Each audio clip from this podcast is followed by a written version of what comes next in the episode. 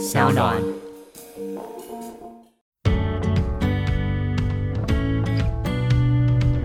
是我的好朋友，然后我就说你考上念什么书，他就开了一堆书单给我，老师不客气，开了四五十本，就我就跑了一趟重庆南路，算了一下要花三万多块，然后我连三万多块拿不出来，我只好拿吉他去去去当。你发片的歌手哎，你拿不出三万多块，真的真的，就是那时候就是没办法。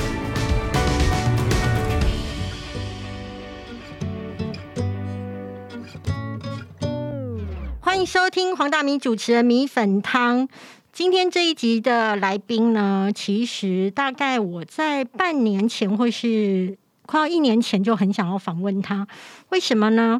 因为当时我在福大工作，也不能讲当时啦，因为其实我现在还在福大工作。那有一天呢，我的同事呢就走回来，就哭着跟我说：“米姐。”今天这个演讲好好听哦，你应该要去听的，他好感人哦。然后我想说怎么回事？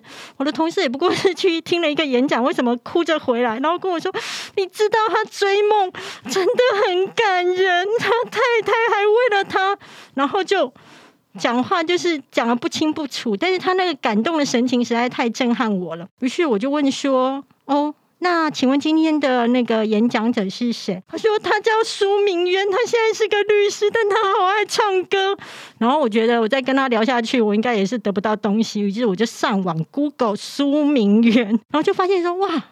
他居然身为律师，他也是一个歌手，而且他为了他的歌手梦，其实是付出很多的，不是随口讲讲，是真心真意，非常喜欢唱歌这件事情。而且呢，在他人生当中呢，十九岁第一次出片，在他已经觉得说好，那他就好好当律师，一边呢偷偷去完成他就是魏源的那个歌手梦，改用台语来唱的时候，他从来没有想过，他有一天会因为台语。而成为金曲奖的得主，那我们还是先让我们的苏明渊、明渊来跟我们大家打声招呼。嗨，大米，还有各位听众朋友，大家好，我是明渊。你应该不知道，我是因为这样才想要来邀约你的。你 在辅大工作，哇，我们的还真的是八百年前就有一些缘分哦。你知道我刚刚是特别为了你。狂飙过来，从福大狂飙过来，而且那时候本来就是刚刚是校长在接受采访，嗯，然后我就一直在那边画圈圈，嗯，就是希望校长快点，见了见了，见了见了见了，因为后面来，从来没搞你采访，你刚才我干嘛讲就期待，你知道吗？我光听你所有的采访都觉得很感动。那因为我相信我的粉丝或是我的听众不太清楚。你的一些故事，虽然你已经很红了，但是你也知道嘛，哈，就是我们就算再红了，我们还是要让大家了解一下我们曾经追梦的过程。那我想要问一下明渊，就是说当初你是怎么样去开始你音乐这条路？那那时候很顺吗？呃，年轻的时候是是算顺了，顺到就是后来我这因为太顺，然后我觉得我有点骄傲。嗯，其实现在回过头，我觉得其实那段日子其实蛮蛮看到一个蛮不好的自己了。你当时在学校是风云人物，我就是上了法律系以后嘛，嗯，本来我有两个梦，一个就是要考考试要考律师，那另外一个就是我希望能出唱片。那这两个梦都很难啊，因为我大一的时候念到第二个月，发现有一个一个新闻说今年律师高考录取十六个人。呃，很低的意思，非常低，就是像以前陈水扁那个时代，那是个位数。那怎么样也没有想到说，一直到我大四的时候，突然稍微放宽，就变成两百多个。嗯，那那时候就是可能解严以后了，对于这个学法律的人就不再那么的限缩了。好，所以这是一个关系，就是你整个社会开放嘛。所以考上律师是很难的事，所以我就打算先搁在一边。于是我就开始。追我的音乐梦啊！那那时候没有那么多的选秀，那我们想要让自己被看见，就是到处比赛嘛。所以你在福大工作，你一定知道青运奖。嗯，所以那时候就比了青运奖，我都拿到了独唱创作啊那些重唱的冠军。后来就比 Young Star，还有比一个北区大专民歌比赛。然后其实我的目的很简单啦，就是说，既然是想要走入音乐圈，就是要被看见、被听见嘛。那什么场合容易被听见？就是有很多评审是那时候都是很有名的制作人，后来也也也证明这条路是对的。就是我去比的时候，制作人就听到我的声音，就找我去签约。那签约之后顺吗？签约也算顺哦。就是一开始黄大军老师留我在他身边当他的制作助理，然后在录音室里面生活，然后一边训练我帮别人做音乐，一方面也在在观察我，看看我耐不耐操，看看我实力够不够，然后也在帮我的那些创作啊做一些调整跟修改。后来一边当他助理，一一边做自己的专辑，大概熬了两年吧。在研究所一年级的时候就出了第一张片。总的来说还算顺利了。我想问一下，那两年当助理的时候，其实薪水是好的吗？没有薪水，没有薪水，没有薪水。我们那时候的年轻人就是，哇，你愿意给我机会，我我搞不好还要贴钱给你哎。我我那我们的心态是这样哎，就是。这是多么难得！你可以在白金录音室，在雅璇录音室，那个这个应该说是全全国最棒的录音室工作，然后看了这么多很优秀的音乐人、创作人、制作人，每天看到的，我我都觉得，我觉得那已经是一个别人碰不到的一个一个经验哈。所以那时候我不是很在乎。那我那时候生活就是去民歌餐厅唱歌，赚一些钟点费，然后晚上就在录音室当助理。然后来做这些事情，然后一边又创作自己的专辑的歌，这样。两年之后出了第一张唱片，嗯，当时几岁？呃，应该二二吧，二二二三。二十二岁出了第一张唱片，那我知道，其实当时候你的唱片公司还蛮厉害的，很厉害。是哪一家？非常主流的一个唱片公司，叫经典唱片。我们老板是大大有名的那个金瑞瑶，他 以前有一首歌叫《飞向你，飞向我》，好吗？他是我小时候的偶像。你会唱，这样就不小心透露了你的年纪了。哦，就十八，很资深的年纪。对，你们同期的人也都很厉害，很厉害啊！那时候呃，公司有莫少聪、梁朝伟。哦，后来有方季韦，然后再来就是耀威 L A Boy。后来我离开以后，陶喆进来，所以其实那时候是一个很很主流的公司了。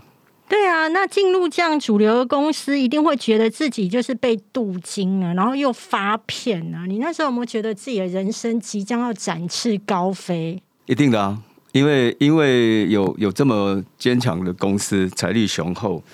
然后呢？那时候我我刚有提到嘛，就是说，其实其实我现在回过头去看，我会觉得我那时候是一个是一个很一个臭小子，就是啊，走到哪边有人宣传，帮你拿着衣服、背吉他，然后到处都有人跟着你哦。然后公司对歌手捧得很高哦，因为因为他们把歌手看待的很很重要哈，所以我那时候。我我觉得我那时候非常骄傲，我就是觉得年纪轻轻，我我竟然可以在一个这么好的唱片公司发了自己的创作专辑哈，所以现在想起来很幼稚啦，很幼稚。这这种感觉会让你不想前进，然后会让你不想去求知。可是我也会很好奇，因为你念的是福大法律嘛，那你开始做唱片，其实，在同才之间，你等于是选择了一条不一样的路。大家会不会觉得你很怪，还是很羡慕你？我觉得很两极耶。一方面就是那时候律师高考跟司法跟特考都是很难，到现在还是难呐。哦，所以他们他们对于自己能不能走上法律专业，其实也是问号了。那今天既然有一个，就像你说，我们同班同学，他竟然可以在音乐上面有这么大的成就，竟然能够混到出一张唱唱片哈。其实我觉得很两极，一方面是他们很羡慕你说找到自己想走的路啊，因为他们对自己的将来可能也没信心了哈。但是另外一个就是说啊，你念法律你这样不伦不类，所以那时候我觉得其实还蛮两极的，我自己的感受了。那那请问一下，出了唱片之后，因为就是开始有助理啊，帮你就是弄东西什么，感觉上自己可能即将要成为一个咖。那请问唱片的销售量好吗？第一张还可以。要不然我怎么会有第二张？第一张应该还可以了。那时候基本是唱片非常兴盛的时代嘛，所以通常是三五万张就还可以。我觉得应该有了。后来我就很顺利发第二张，但是第二张就完全就 很糟糕啊。所以我那天突然才才觉得说，哈，我年轻的时候是出唱片的门槛非常高，但是要红很容易。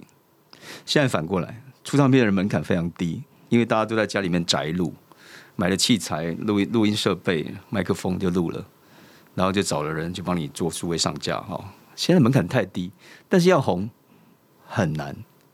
所以，我我刚好是相反，我我那时候要出道很困难，我顺利出道了，要红很红很容易，但是我却没红啊。我很好奇哦，你那时候的笔名，嗯，不对啊，应该是叫艺名，是谁帮你取的？老板啊，金瑞瑶。对啊，那不不可能是我自己。那他觉得呢？他觉得觉得什么？觉得这个这个名字。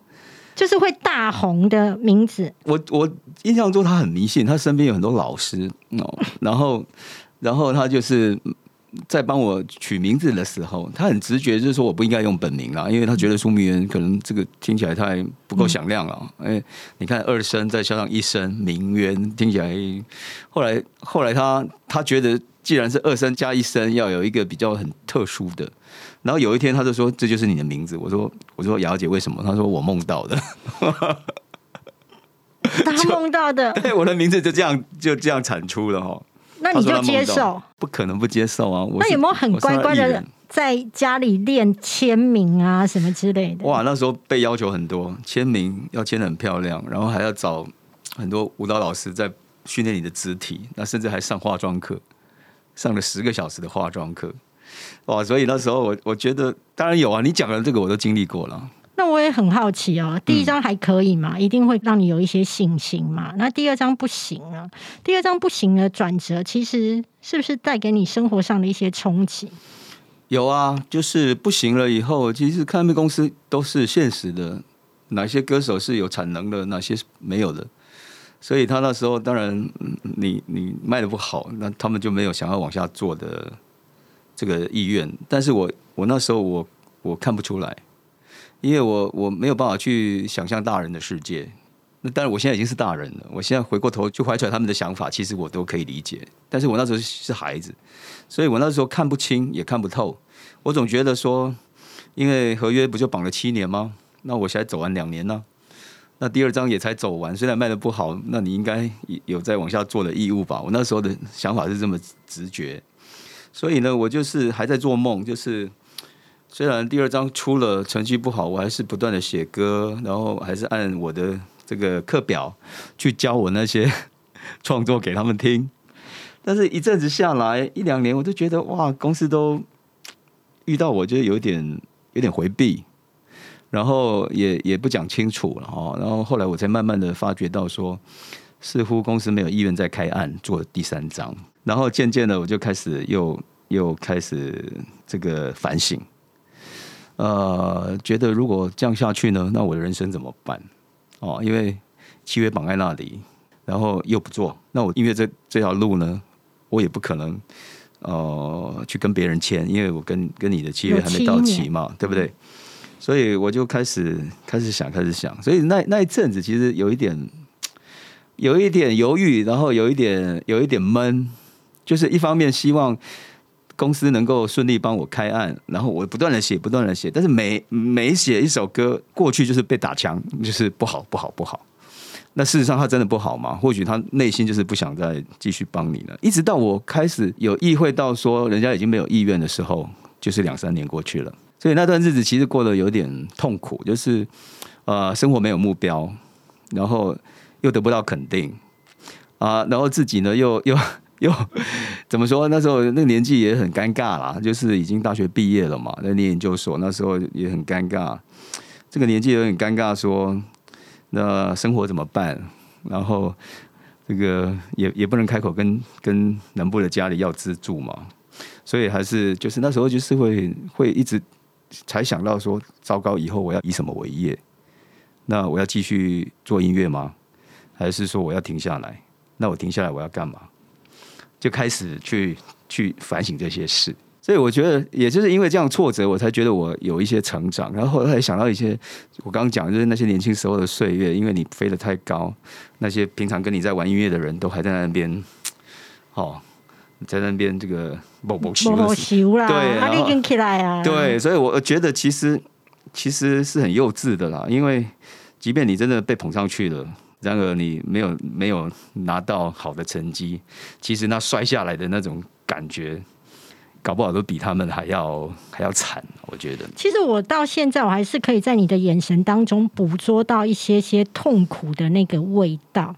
那我就很好奇，其实你在接受采访的时候，你有轻轻带过一句，但是我觉得我就听进去。当时候其实你有在看医生，有啊，看医生其实比较后面，就是准备投考律师高考，嗯，但是那时候就是第一年落榜嘛，嗯，那时候开始干医生。所以你律师高考，你决定就是先放下音乐，开始。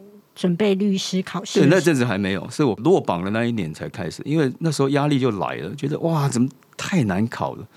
就五十分及格哎，但是五十分以上才两百个就可以拿到律师资格了。那五十分的门槛其实就是很困难了。我记得我第一年才平均才考了不到四十分，所以那个那个十分里头多少人知道吗？十分有四千多人啊，所以那时候的压力是在于说，考试是一件。不是你能决定的事，是别人帮你决定。那可能要实力，也要运气嘛。然后音乐又不能走了，然后呢，又又落榜。那我要考几年？那往回看，哇，那些学长姐考六七年还在考的人也是有啊。那我要成为他们吗？所以那个时候就开始有压力又来了。一开始是因为睡不着了，睡不着就很糟糕啊。因为你练得很累的时候呢，你要躺在床上，你强迫自己闭上眼睛。跑过来那是那些法条 判决判例，你睡不着，你明天怎么办？所以一开始是睡不着。后来嘞？最严重的情况是，就就是因为睡不着啊，所以去医生就是为了拿安眠药嘛，就这么简单的事嘛。然后就开始吃，结果上榜那一年，第二天哦，我就好了，真的很神奇，我就再也没有睡不着了。总共考几年？两年了。那也是很厉害哦。现在想起来，这老天真的很眷顾我。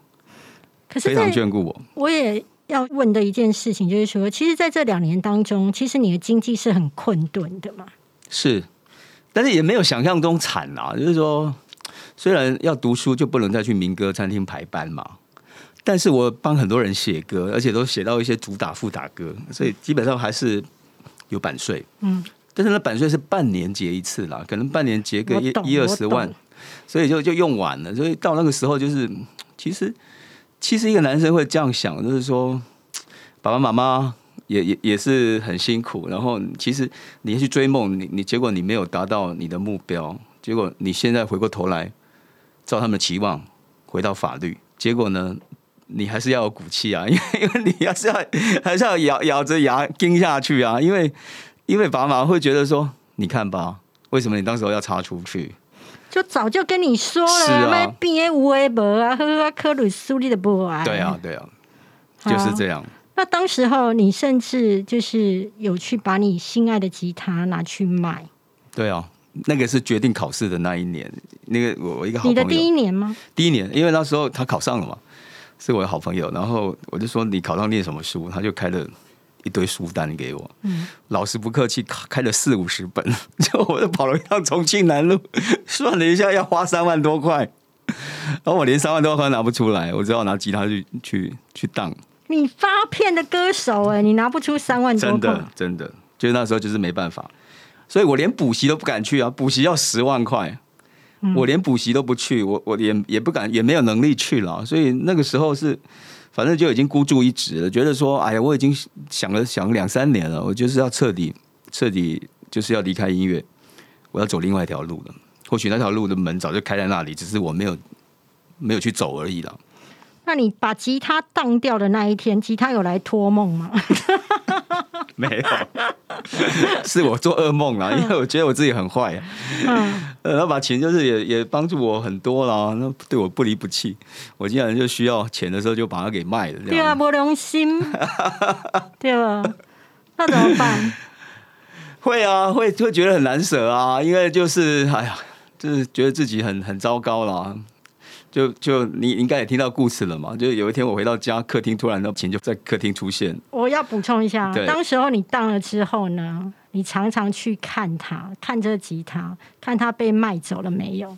但有一天你发现那吉他不见了，嗯，然后你就想说啊，被卖掉，内心就其实更后悔，说我是不是嗯应该要当掉他了吗？然后回到家看对到客厅对，有什么？那把琴出现在我客厅的沙发上，是我女朋友去把它赎回来了。然后我后来就问她说：“哎、你干嘛？”她说：“哎呀，你就先拿去用啦。我知道你跟音乐的梦哦还没有还没有完啦。”他认为说我还是会走下去，所以说你先先拿回来。他那时候是这样跟我讲，你当时听到的时候，有没有觉得我这辈子一定要娶她了？压力好大。你你放心啦，她现在是我太太我。知道啊，我知道啊。可是我是很好奇，你当时候一听到的时候，你知道人在最应该是说落魄的时候，别人愿意给的援手其实是最温暖的。那你嗯当时某种程度上，我认为是落魄的啦。当然是啊，就就是因为将来实在太不可预期，根本那时候太难考，但是你却投投入了嘛，所以其实两方面的这个压力大，一个就是心理压力嘛，哈，另外一个就是自己的健康也受影响了，因为你带来一些像像我读书是这样，我就是我可能会看完一个章节我才休息，有时候一一天一夜不睡觉的，对，然后呢也弄得日夜颠倒了，那时候是这样。其实你很精哎、对，就是我我的习惯是我可能看不懂，我要把它弄到懂，然后要弄到自己懂。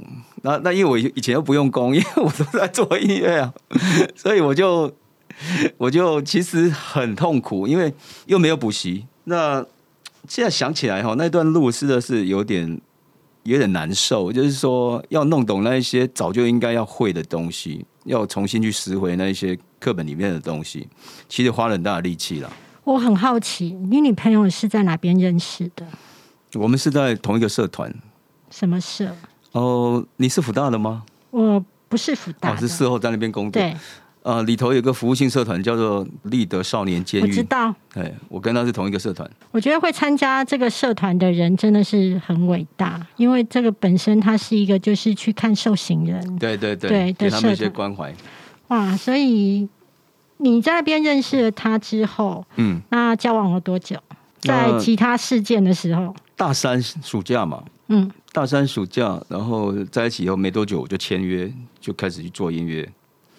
所以我在民歌餐厅唱歌、做音乐、签约，他就是从头到尾都是在身边参与的啦。啊，然后一直到一直到我唱片没没做好，决定回来考试，那个是认识他后大概四五年，四五年。这四五年后的事。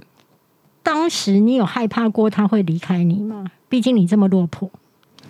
呃、我不知道哎、因为我不会去去想那么多，因为我的想法是说，他也没有照顾我的义务啊。毕竟男未婚女女未嫁的情况下，就是大家各自为自己的前途、为自己的幸福哦，去去找出路的时候，其实反而有一阵子我会觉得你应该离开我哎、因为我觉得你跟我在一起，我可能我可能会没有办法给你一些足够的的保障。嗯，那最最现实的就是赚不了钱，让你让你花，或者是去成成就一个一个一个比较这个经济无余的家庭。其实我那时候是一点把握都没有的。那你考上了律师高考的时候，嗯当时第一个去告诉谁说你考上了？是你的家人还是你的女朋友？超好笑的。想起这件事，我应该没有说过这件事。就是那时候呢，我就是隔天知道要放榜嘛。那以前那个时代没有网络，这种网络上放榜这种事，就是就是他会贴在考试院门口榜单，然后要不然你就要打电话去问，输入你的准考证号，然后他就会告诉你结果嘛。结果我爸爸也很关心这件事啊，然后他就问我什么时候放榜，我说明天。然后他说，他就说，那你会紧张吗？我说我我不我不敢去面对结果。第二次的时候了，因为我第一次已经已经落榜，后来我就跟我爸说，哎，不然你帮我问好了。然后我准考证号都给他了，然后我还跟他讲说，如果我有我有这个上榜了，你就打电话给我；如果我落榜了，你就不要打来，因为我不敢自己去问，嗯，不敢自己打电话。结果那天我睡，我完全睡不着，因为要放榜了，一直一直等等等到快中午了，没有接到电话。后来我就想说啊，今年又完了。哎呀，戏啊，搞中岛龙博郎又没上，又没上，因为我跟我爸说好了嘛，因为他帮我问。后来我就不死心，我说是吗？那我自己打打看。我就打去输入准考证号，他说恭喜你金榜题名，结果我就跳起来，我真的跳起来，我就我就跳起来啊！为什么会这样？后来我就打电话给我爸，我说啊，你不是要帮我查榜？他说爸，我上嘞。啊，他他也跟我叫了一声，我说啊，你怎么知道不是要帮我查榜吗？他说啊，我就打两次都电话中打不进去，所以我爸爸是第一个知道的人哦。OK，嗯，那你女朋友知道的时候，她那时候她那时候应该在上班吧？嗯，呃，我我也忘记我是什么时候告诉她的，想不到起来，但是她也是很快就知道的人哦。那你开始当律师了之后，嗯，你就开始放弃歌唱梦了吗？是啊，一开始是，一开始因为那时候律师少，非常少嘛。我是开放后的第七届，那时候全国律师，因为你看我四二七六，我的证号四千两百七十六，那时候前面四千多个，而且已经有两千多个都已经挂了，没在职业了，所以全国律师可能才一千多个，所以那时候案子是多到你，而且就是受雇嘛，然后老板啊，一天到晚就是案子丢给你，丢给你。我我记得我前两年受雇的时候。最多一天开五个庭，一个礼拜开三四十个庭，你能想象吗？我不能想象，太超了。就是开庭、开庭、开庭、开庭，不断的开庭，不断的开庭，写状子、会谈，所以也没有没有太多的时间让我去想音乐的事了。所以顶多是回到家听听音乐哦。我想那时候是这样。那你开庭，你觉得你开心吗？那时候怎么怎么说？他就是工作啊。每个人对自己要怎么看待呢？就是说，如果你的工作感到开心，那当然值得祝福了。但是不是每个人都这样了？嗯，我那时候我的我的想法是说，这是我的 second chance，我我我也掌握到选项，对，所以我就我我我还有什么权利说不开心？嗯，数钞票的时候开心就好了，只能这样讲，因为这是一个一个还。足够能够让你维持生活的工作嘛？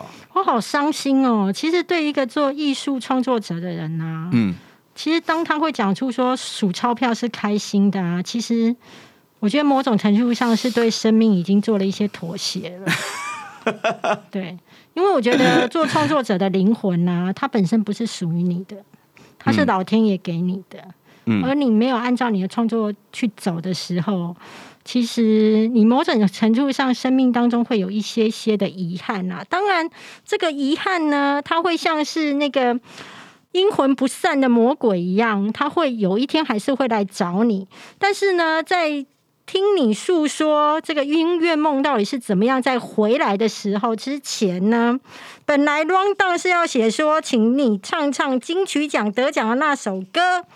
沈荣会拍狼，但是呢，身为一个从来不太按海里出牌的人，我想要听的是你写给你太太的歌，以及为什么你的歌词跟内容，你是怎么样来做诠释，来表达你什么样的心意？其实我这张专辑在做的时候，我就要想想要写一首歌给他了。嗯，但是我我觉得我专辑里面最不应该放的就是情歌。为什么？因为我觉得谁要听一个五十五十几岁的人唱情歌，我觉得不应该再写这些风花雪月了。但是，但是后来我想一想，说有一种情歌是例外，就是老夫老妻的情歌，就是感谢的情歌，陪伴的那种那种感觉啊。所以我就想说，那好吧，那就让自己放一首，就是我写给他的歌哈。但是这个歌是这样，因为我们也相处了这么久，不大可能。歌词里面出现那些爱你爱我那些东西，所以它是含蓄的啦。所以这首歌叫做《刮痧一半》啦，意思就是讲，啊，其实刮痧一半吼，心碎一半，写不出我对你感觉的一半，刮痧一半，青春过一半，勇气嘛存一半，写不出你想要听的话，写不出我想要讲的话。那刮痧一半，话讲一半，留一半，和你问我，其实它是含蓄的，就是说，其实。啊，已经过了大半的岁月了，但是接下来还有一半的生活要走了，那所以就让这个故事继续下去吧，没有把歌写完的意思。但是你打算要把人生跟他一起走完？目前是这样想啊。那你愿不愿意 来帮我们唱一下这一首歌？好啊，好不好？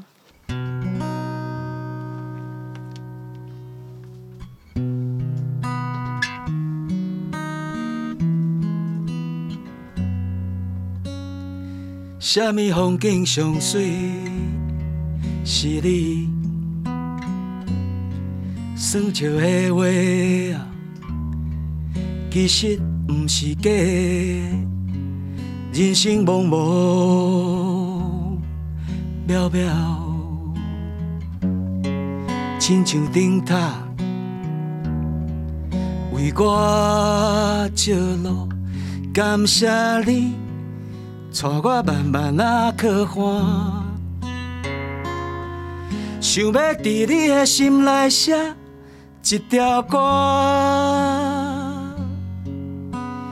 歌写一半，心碎一半，写袂出我对你感觉的一半。青春过一半，勇气剩一半，写袂出你。想要听的话，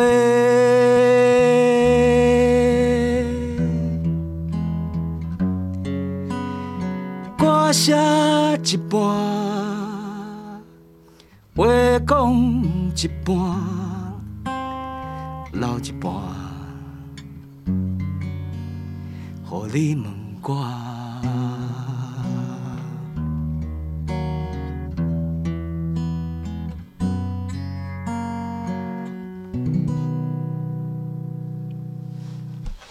在明渊好听的歌声当中呢，我们这个节目呢要暂时呢先跟大家呢休困起来哈，因为哈蓝马行进行一半。那我们待会呢要来听一听，本身是律师，然后带给他创作养分，以及写出非常动听的歌曲。那些歌曲到底有什么样的故事呢？